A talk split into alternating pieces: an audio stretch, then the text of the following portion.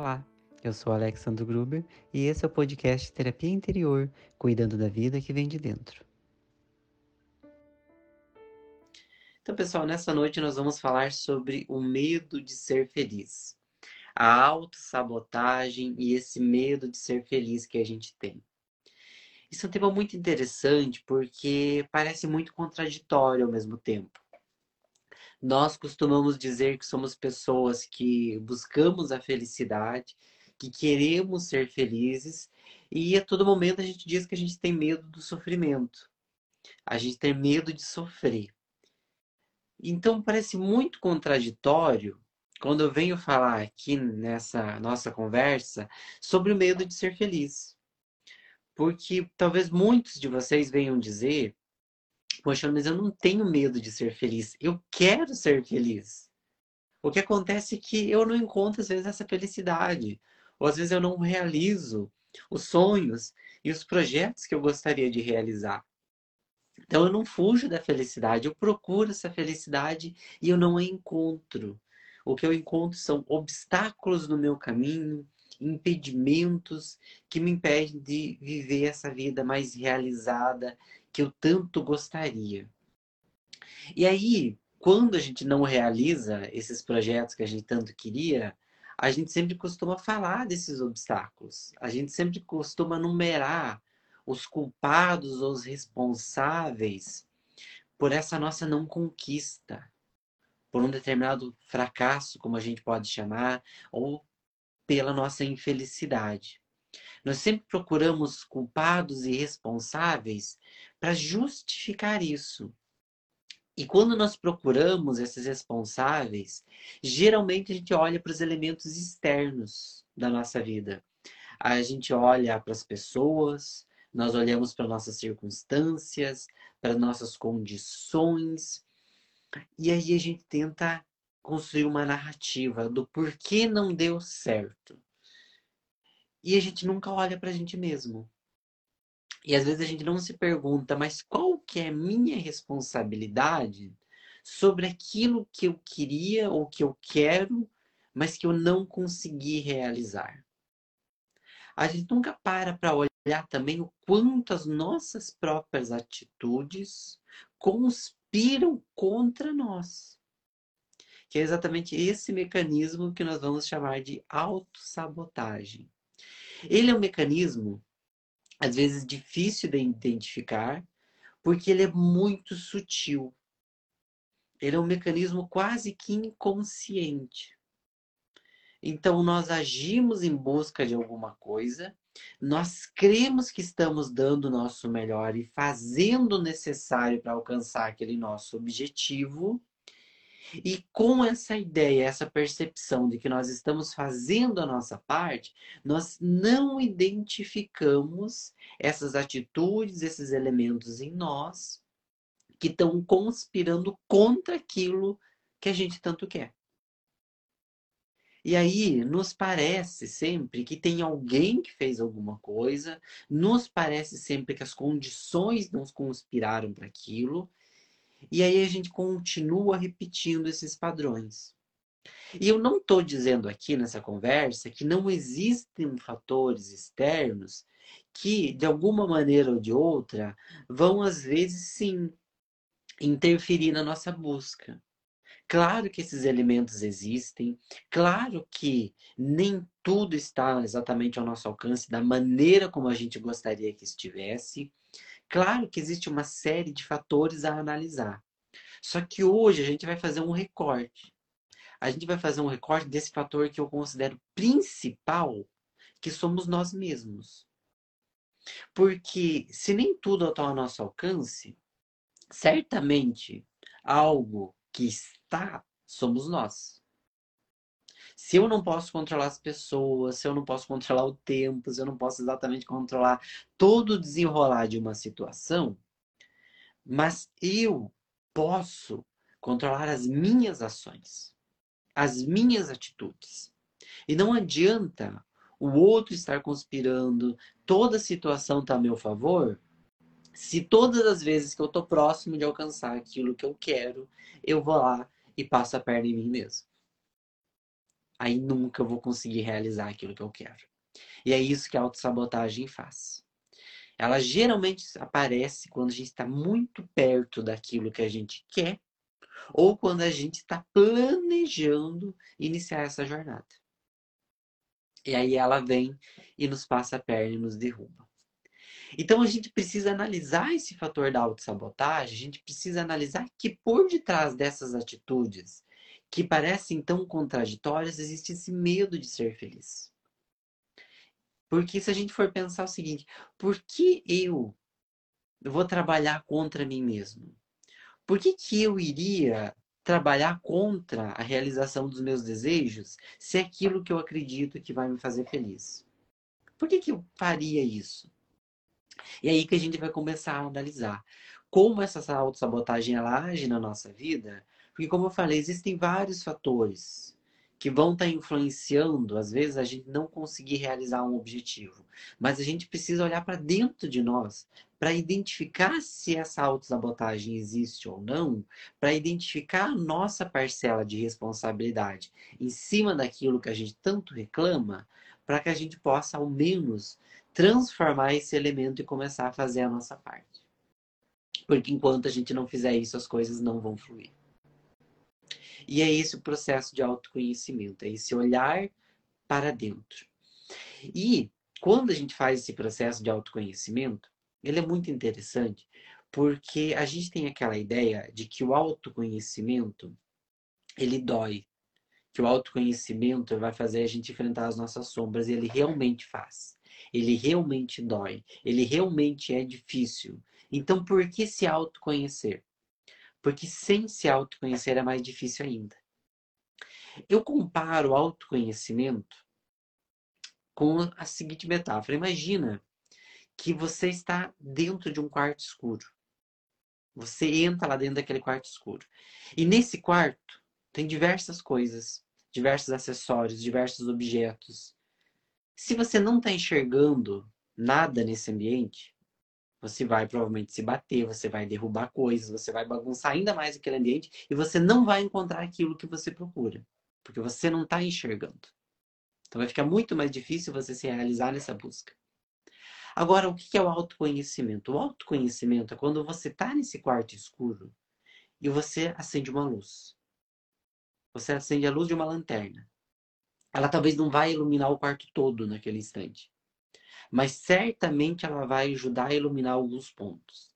E no momento que ela ilumina, você consegue identificar o que está bagunçado, o que estava ali dentro, o que, que precisa ser organizado, o que, que pode ser jogado fora, o que, que precisa ser limpo, o que você gostaria de trazer ali para dentro.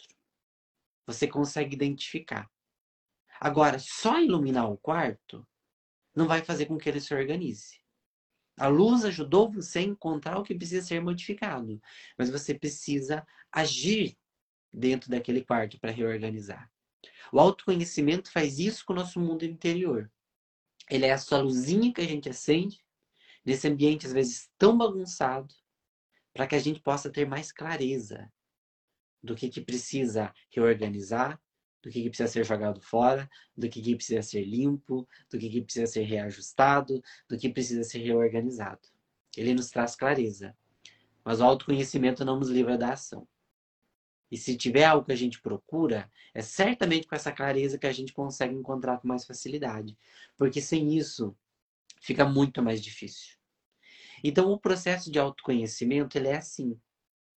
Ele não nos tira a responsabilidade de trabalhar ali dentro, mas ele clareia para que esse trabalho fique mais fácil. Então, quando a gente começa a identificar na nossa vida essas questões emocionais, essas atitudes que a gente faz que trabalham contra nós, é esse processo. É esse processo de autoconhecimento.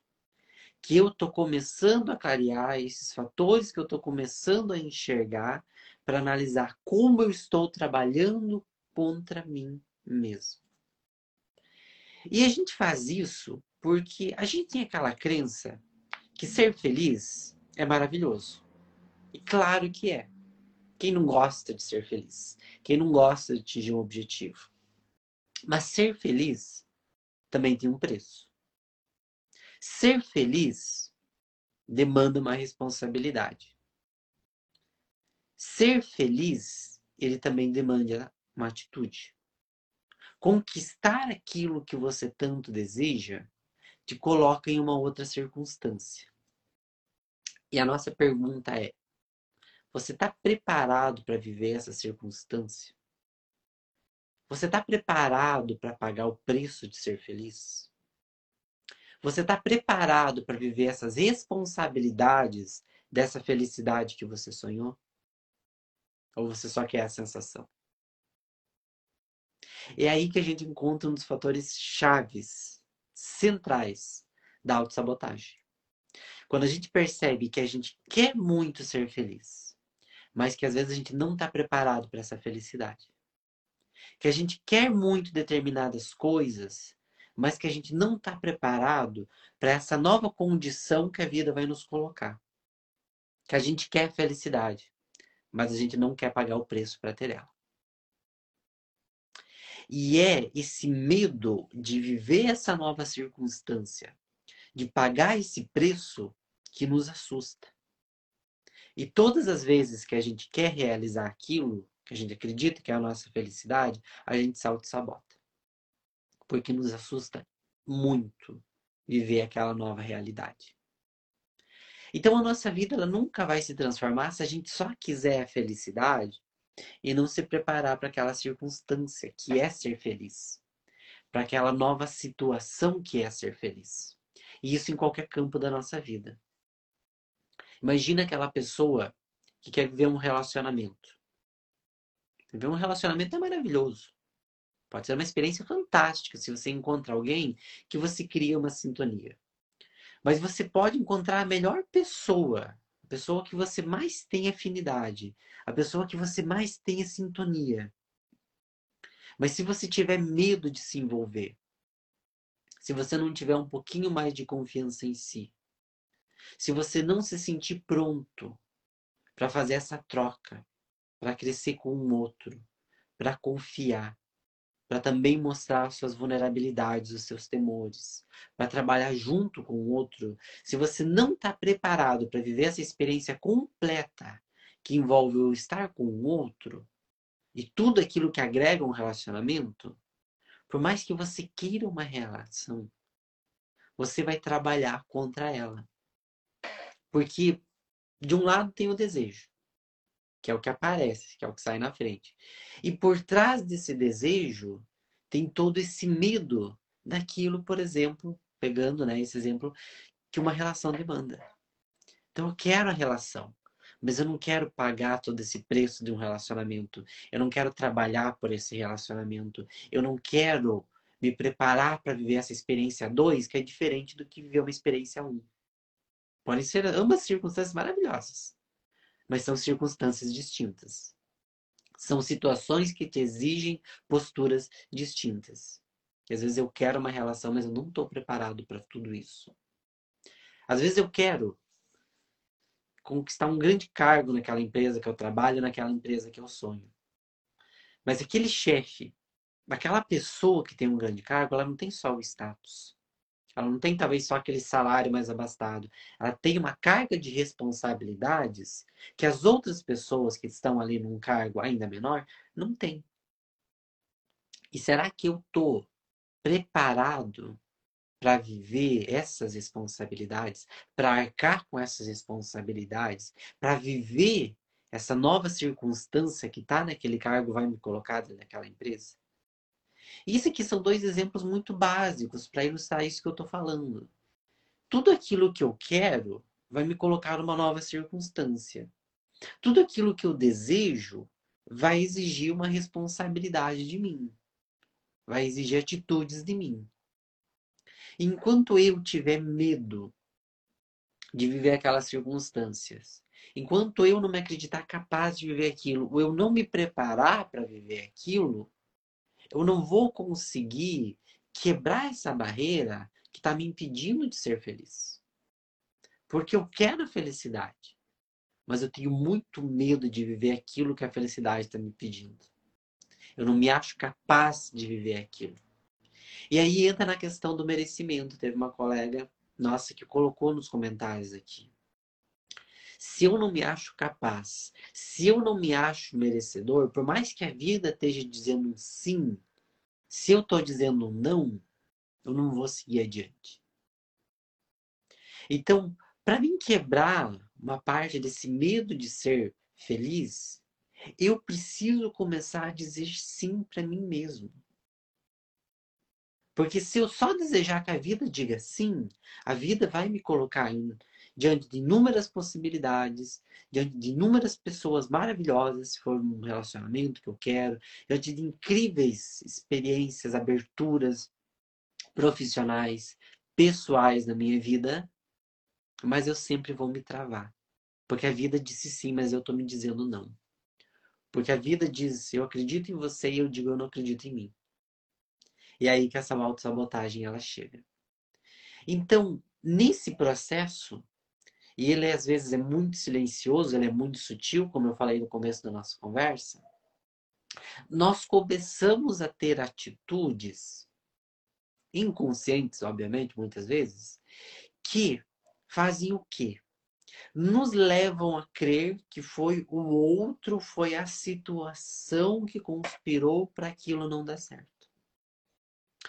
Então, se eu, por exemplo, não me acho suficiente para viver um relacionamento sadio, se eu não estou preparado para toda aquela vivência que exige confiança, que exige entrega, que exige trabalhadores, eu até posso dizer que eu quero, eu até posso encontrar aquilo que eu quero, eu posso começar a viver aquilo que eu quero. Aí eu começo a ter atitudes que me empurram para longe daquilo que eu disse que queria, porque eu não me preparei para aquela vivência, porque eu não me sinto merecedor daquela vivência, daquela felicidade. E eu vou começar a dizer que isso vem do outro. Então, por exemplo, um dos mecanismos de autossabotagem que pode aparecer é o ciúme. Porque o ciúme, ele geralmente está ligado a uma é, um sentimento de, é, de menosprezo, de falta de confiança em si. Não é, o ciúme não é só falta de confiança no outro, ele é falta de confiança em si. Muito atrelado também à carência. E aí, se eu não trabalhei esses sentimentos, eu posso começar a me tornar uma pessoa extremamente obsessiva e, obviamente, o outro não vai gostar, o outro não vai querer. Eu acabo empurrando o outro para longe com esse tipo de atitude. E aí eu vou dizer, ah, não deu certo porque a outra pessoa não colaborou, porque a outra pessoa não quis. Então eu começo a trazer esses elementos de que a culpa está no outro, de que a responsabilidade está no outro, para que eu não comece a enxergar dentro de mim quais atitudes conspiraram contra eu mesmo. Quais atitudes eu tive que me afastaram daquilo. Então eu posso ter uma oportunidade profissional mas que às vezes vai me chamar para outra cidade. E é uma coisa, claro, muito justa. Se eu não quero ir, outra é se eu não me sinto capaz de viver aquela experiência. Então eu começo a dizer que era muito longe, eu começo a trazer dificuldades para vivenciar aquilo, e às vezes é minha autossabotagem, né? Trabalhando ali, porque se tornam justificativas para que eu diga, olha, não deu certo por causa desses, desses, desses motivos. Então eu começo a desfilar justificativas. Se essas justificativas elas são conscientes, são coerentes, tudo bem. Agora, se são desculpas que eu criei pelo medo, pela insegurança, por não acreditar em mim mesmo, eu posso ter certeza que eu estou deixando que a autossabotagem interfira na minha vida. Eu estou me sabotando da minha própria felicidade. Então, a gente precisa começar a identificar esses mecanismos sutis, essas atitudes sutis que estão desencadeando esses processos contra nós. E é quando a gente começa a acender essa lanterna nesse quarto escuro, que é esse processo de autoconhecimento, que a gente consegue identificar que por detrás de muitas atitudes nossas existe o medo, existe a insegurança, existe essa sensação de não merecimento, como se nós fôssemos pequenos. E aí, isso muitas vezes está ligado àquilo que muitos vão chamar também da síndrome do impostor, ou da síndrome da impostora. Que é quando a gente tem talentos em nós, atitudes em nós, incríveis, maravilhosas, quando às vezes somos elogiados, quando às vezes temos conquistas, mas nós nos sentimos impostores das nossas próprias conquistas, dos nossos próprios valores, como se fôssemos uma grande mentira. Como se aquilo que o outro estivesse dizendo não fosse verdade, como se não fôssemos merecedores daquela experiência que nós estamos vivendo. E aí nós nos acreditamos que somos um impostor da nossa própria vida, de que estamos enganando alguém, nos auto-enganando. E é claro que existem inúmeras é, vulnerabilidades em nós, inúmeros pontos a serem trabalhados que nós vamos chamar de defeitos, e nem por isso nós não somos merecedores de conquistas, nem por isso nós não somos merecedores de sermos felizes. Mas se nós não conseguirmos fixar essa ideia dentro de nós, a gente sempre vai trabalhar contra, mesmo quando as experiências boas aparecerem. Então, é aí que a gente precisa começar a analisar. Claro que existem muitos fatores da nossa vida que às vezes não estão trabalhando da forma como a gente gostaria, mas nós, como eu ressaltei antes, precisamos identificar quando eu não estou trabalhando a meu favor. Quando eu não estou conspirando para que eu realize aquilo que eu gostaria. Então, esse medo de ser feliz, que né, produz essa autossabotagem de forma tão intensa que bloqueia a nossa vida, ele precisa ser sim trabalhado. E é um trabalho que ele demanda, claro, tempo, que ele demanda esforço, que ele demanda paciência, para que a gente, ele demanda autoanálise profunda para que a gente comece a ter esse senso de sinceridade consigo, porque o primeiro passo para vencer essa autossabotagem nesse processo de mergulho interior, que a gente vai nesse quartinho escuro, acende a luz para iniciar esse processo de autoconhecimento, feito isso, o primeiro passo é a sinceridade consigo. Eu preciso ser sincero comigo de admitir os meus próprios medos, as minhas inseguranças, os pontos que eu preciso trabalhar. Os pontos que tantas vezes eu disse que eram responsabilidade do outro, que eram culpa do outro, que vinham de fora e que eu nunca chamei para mim. Eu preciso ter essa sinceridade de enxergar isso e dizer que fui eu que fiz, que fui eu que tive medo, que fui eu que não me achei merecedor, que fui eu que não soube sustentar aquela situação. E eu sempre digo, chegar a um determinado objetivo, ele é até fácil se comparado a se sustentar naquela situação. Porque muitas vezes é quando a gente está naquela situação que a gente não se sustenta por não se achar merecedor. Então eu preciso ter essa sinceridade comigo para identificar esses fatores que estão escondidos de trás das minhas próprias atitudes, que muitas vezes estão disfarçados de uma atitude muito comum que a gente tem, que também é a procrastinação. Quem procrastina muito também se auto-sabota. Porque quer muita coisa, deseja muita coisa, planeja muita coisa, mas não executa. Porque no momento que começar a executar, no momento que começar a viver, vai ter as responsabilidades daquilo. E às vezes a pessoa, como eu disse anteriormente, não quer viver essas responsabilidades. Porque a felicidade é um caminho. Para tudo que eu quero conquistar, tem uma trajetória, tem uma vivência, tem as responsabilidades disso. Então eu preciso analisar que às vezes eu vou querer algo maravilhoso mas eu vou adiar para amanhã porque eu não estou querendo viver aquela experiência, não estou querendo aquelas responsabilidades. Então a procrastinação ela está muito ligada também a esse aspecto da autossabotagem, a esse aspecto dos momentos que eu trabalho contra mim mesmo. Então eu preciso ter esse olhar de sinceridade para mim, para olhar, é realmente a circunstância ou sou eu? Foi realmente só algo externo ou teve elementos dentro de mim que não me moveram para frente, que me seguraram? Então eu preciso ter essa coragem de analisar sim. Aqui a dinâmica ela está perguntando: o medo está por trás da procrastinação? O que mais? O medo é um dos fatores por trás da procrastinação, a sensação de não merecimento, ela também está por detrás desses fatores. Então, é essa questão da nossa própria resiliência e da vivência também daquilo que é desconfortável também está por trás de tudo isso. Porque mesmo nesse caminho de felicidade, de atingir as nossas metas, como a gente vai chamar, a gente tem situações desconfortáveis. Poxa, eu quero um diploma maravilhoso, quero ser um profissional respeitado, mas eu tenho que estudar, eu tenho que levantar da minha cama, eu tenho que ir talvez até aquela faculdade, até aquela escola, eu tenho que fazer aquele curso, eu tenho que estudar. Às vezes isso traz um desconforto. Às vezes é muito melhor você ver aquela série que você queria do que você assistir aquela videoaula que você precisa. Então, por trás dessa caminhada existe um desconforto também, claro. Mas existe uma compensação muito maior no final. E essa compensação, para a gente obter, a gente precisa vivenciar o processo.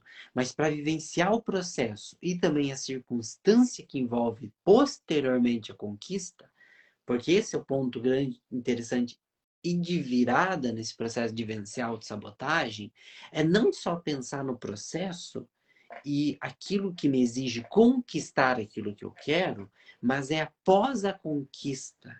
Vou começar a pensar nisso. Após a conquista, quais circunstâncias eu vou estar vivendo? Eu estou preparado para essas circunstâncias? Eu me sinto merecedor? Eu me sinto pronto? Enquanto eu não estiver pronto, não só, como eu falei, para viver o processo até a conquista, mas para viver a conquista e o pós-conquista, eu não vou seguir adiante, eu vou estar trabalhando contra mim. É a situação que foi dos relacionamentos. Eu posso encontrar uma pessoa maravilhosa, mas e quando eu estiver com ela? Eu estou preparado para essa vivência? Eu estou preparado para estar tá com alguém a dois e eu só quero o afeto do outro sem ter responsabilidade nenhuma? Ou eu não quero trabalhar o meu emocional? Eu quero aquele cargo, eu vou estudar muito para obter aquele cargo, eu vou trabalhar muito para ter aquele cargo, mas e quando eu estiver lá? Eu estou preparado para as exigências que aquele cargo vão dispor para mim? Então, esse processo de sinceridade comigo e de preparação para vivenciar aquilo que aquela situação que eu tanto desejo, busco, se desenha. Quando eu começo a entender esse processo, eu vou percebendo que às vezes a felicidade realmente assusta. Que às vezes a gente quer muita coisa mas que esse querer é fácil, mas o viver é um pouquinho mais complexo. E que essa vivência nos traz responsabilidades que às vezes a gente não sabe se é capaz. Que a gente não sabe se a gente é merecedor. Mas o que a gente tem que trabalhar nos nossos pensamentos e lapidar nas nossas emoções é que essa vivência depois sim ela nos traz responsabilidades, ela nos traz um processo, mas que nós temos capacidade para vivenciá-lo. É esse momento que eu começo a dizer esse sim para mim. Esse sim. Eu não só quero aquilo que eu digo que quero, mas eu me sinto pronto para viver aquilo. Eu me sinto merecedor de viver aquilo. Eu sei que aquilo que eu desejo vai ter sim o seu preço. Eu sei que aquilo vai mudar a minha vida. Eu sei que aquilo vai me colocar em uma outra circunstância, mas eu estou preparado para viver essa outra circunstância. Eu tenho capacidade de me adaptar a essa nova circunstância. Eu quero viver e, claro, aprender a viver nessa nova circunstância. Porque a gente não precisa saber tudo. Porque a gente não precisa estar tá pronto antes de viver aquilo. A gente também se apronta pelo caminho a gente também aprende, se apronta enquanto está vivendo a experiência.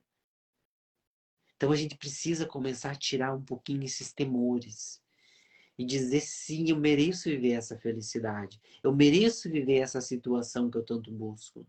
E eu me acho válido e capaz de estar nessa circunstância. Eu não preciso ter medo de ser feliz, acreditando que no amanhã as coisas vão acontecer do modo que eu não queria de que amanhã o pior vai chegar. Porque a gente se prepara tanto para a dor, a gente se prepara tanto para o sofrimento, mas o mais engraçado de tudo isso é que a gente não se prepara para ser feliz. A gente se prepara muito para o que é difícil, mas a gente não se prepara para as alegrias. E a felicidade, ao contrário do que muitos pensam, ela também exige preparo. A gente não deve só estar preparado para quando o pior chegar. Claro que a gente deve desenvolver as nossas emoções, a nossa resiliência para lidar com as situações difíceis. Mas a gente também tem que ter sabedoria para lidar com aquilo que a gente deseja. A gente também precisa se preparar para ser feliz e para sustentar essa felicidade. Não é só a dor que tem seu preço. Não é só a dor que nos ensina. Não é só a dor que exige preparo. A felicidade também. E é por falta desse preparo que às vezes ela escapa das nossas mãos. Que às vezes a gente deixa escapar aquele objetivo. Que a gente deixa aí aquilo que a gente tanto quer. No momento que a gente diz, não, também preciso me preparar para a felicidade, porque eu mereço. E eu sei que eu vou receber os frutos do meu trabalho, do meu esforço. E que eu preciso estar pronto para quando isso acontecer, que a nossa vida se transforma. Que a nossa vida muda. Que a gente percebe que a felicidade ela está em vários momentos da nossa vida. Que a gente tem várias conquistas. Que a gente pode viver sim aquilo que a gente quer. Mas que a gente precisa primeiro dizer esse sim dentro de nós. Nem sempre é lá fora nem sempre é vida, nem sempre é o outro que está trabalhando contra nós. Às vezes a vida, ao contrário, ela está nos dizendo sim. Ou às vezes ela está pronta para nos dizer sim. Mas a gente precisa, primeiro, dizer esse sim dentro de nós. Porque o sim de fora, quando encontra esse sim de dentro, é aí que a felicidade mora. É aí que as conquistas se realizam. É aí que a gente atinge os nossos objetivos. Mas se aqui dentro a gente estiver tá, dizendo não, essa porta para a nossa felicidade, para a nossa realização vai estar tá sempre fechada. A gente precisa aprender a abrir, deixar a felicidade entrar na nossa vida, sem medo, sem temor, sem preguiça de viver aquilo que a gente merece viver. Sem acreditar que a gente não merece estar naquela situação boa que a gente se colocou. Porque é assim que a gente começa a vivenciar esses processos de forma mais plena. Porque a gente encontra em nós um aliado e não alguém que está ali, às vezes sem perceber, sabotando a nossa própria existência. Suzane coloca aqui: devemos ter coragem e tentar, mesmo sem estarmos preparados. A gente nunca está 100% preparado. A gente nunca está 100% pronto. A gente nunca está 100% ali realizado para agora a gente pode ir. A gente sempre vai arriscar um pouco de medo. A gente sempre vai arriscar sem saber tudo. A gente sempre vai arriscar sem ter certeza se é aquilo que a gente quer, se é aquilo que vai nos fazer bem. Mas se lá no coração a gente está ouvindo um sim, se lá no coração a gente sente que é isso que a gente é, quer, que é aquilo que nos realiza e que chegou o momento, sim a gente precisa ter a coragem de seguir, mesmo sem estar 100% preparado. Sempre pensando que a gente também se prepara na caminhada. E aqui a gente coloca, parece simples, mas é muito difícil. Só quem vive sabe. É isso que eu falei do exemplo de acender a luzinha naquele quarto bagunçado. A gente enxerga a bagunça, mas a gente tem que organizar. Agora, sem enxergar, organizar fica muito mais difícil. Então a gente precisa começar a clarear esses pontos, para que a nossa vida, claro, comece a fluir de modo mais fácil. Porque sem isso fica muito mais difícil. Ana Lúcia ela coloca, mesmo sem forças, às vezes a gente não tem força. Às vezes a gente se sente sugado, a gente se sente no fundo do poço. Só que aí a gente também tem que lembrar outro ponto. Se eu já me sinto sem forças, se eu já me sinto numa situação que não me agrada, o que me resta se não arriscar? O que me resta se não dizer, a situação já não está no que eu quero, se eu já me decepcionei tanto, por que não tentar ser feliz? Por que não usar isso como a minha força para seguir em frente e dizer, se eu já estou numa situação difícil, então agora eu vou arriscar, porque eu sei que no mínimo a situação vai ser diferente dessa que eu estou. Então, é esse momento que a gente entende de que esse processo de viver, auto, é, de viver é, e vencer a autossabotagem, ele exige de nós uma postura, porque ninguém vai fazer isso por nós. É como eu disse anteriormente, Todas as circunstâncias elas vão dizer sim, mas eu preciso dizer sim para mim mesmo. E esse sim não é o outro que vai me dar. E esse sim não é vida que vai dizer por mim. Esse sim sou eu que preciso dizer. Essa parte do trabalho sou eu que preciso fazer. Essa autoanálise só cabe a mim, eu posso ter ajuda, mas sou eu que preciso realizar. Sou eu que preciso fazer. Sou eu que preciso mover esses mecanismos para pouco a pouco começar a alinhar aquilo que eu quero com aquilo que eu estou realmente fazendo.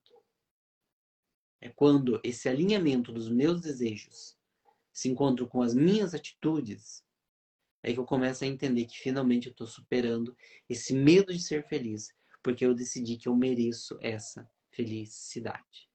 É nesse processo de alinhamento, não só do desejo, mas também das minhas ações, que as coisas elas começam a mudar. Querer ser feliz todo mundo quer. Mas a gente tem que começar a se preparar para viver essa felicidade. E acima de tudo, pagar o preço de ser feliz. Felicidade não vem só para quem deseja, mas para quem está disposto a viver. Para quem está disposto a vivenciar o processo, não só antes, mas também depois da conquista para quem enxerga o todo que isso move, o todo que isso modifica e está disposto, não 100% pronto, mas disposto a trabalhar e vivenciar tudo isso. É aí que a gente diz que eu não tenho mais medo de ser feliz, que eu tenho a coragem de viver os meus sonhos e de viver todos os meus processos. Então, meus queridos, eu espero de coração que essa nossa conversa de hoje tenha ajudado a clarear um pouquinho né, para vocês sobre o que é esse mecanismo da autossabotagem, como a gente pode identificar um pouquinho esse medo de ser feliz e como a gente pode trabalhar um pouco esses pontos para abrir a nossa vida, para abrir a porta da nossa existência para essa felicidade, para essas conquistas que a gente tanto quer, que a gente tanto merece viver. Lembrando que esses nossos encontros do nosso Momento Terapia Interior acontecem todas as segundas-feiras, às nove da noite. Eu vejo vocês na semana que vem. Quem quer ouvir de novo essa nossa conversa de hoje, ou que não pôde ouvir essa conversa na íntegra, ela vai estar salva no nosso podcast Terapia Interior. Vocês podem procurar nas melhores plataformas e vocês vão encontrar essa nossa conversa sobre autossabotagem e todas as nossas conversas anteriores nesse nosso momento de trocas e de autoconhecimento, porque a nossa vida, ela sempre começa dentro de nós. Meus queridos, minhas queridas, Gratidão vocês mais uma vez por esse momento. Uma ótima iluminada semana e que a gente possa sempre estar nessa corrente de conexão, de desenvolvimento pessoal, desenvolvimento da nossa espiritualidade e das nossas emoções rumo a uma vida mais significativa e com mais propósito, porque é isso que move o nosso coração, é isso que torna a nossa vida mais satisfatória. Muito obrigado a todos, até a próxima, uma linda semana. Espero que você tenha gostado da nossa conversa. O conteúdo desse podcast é transmitido ao vivo no Instagram, arroba terapia interior e arroba alexandro gruber, às segundas-feiras, às nove da noite, no seu momento terapia interior, porque a vida começa dentro de você.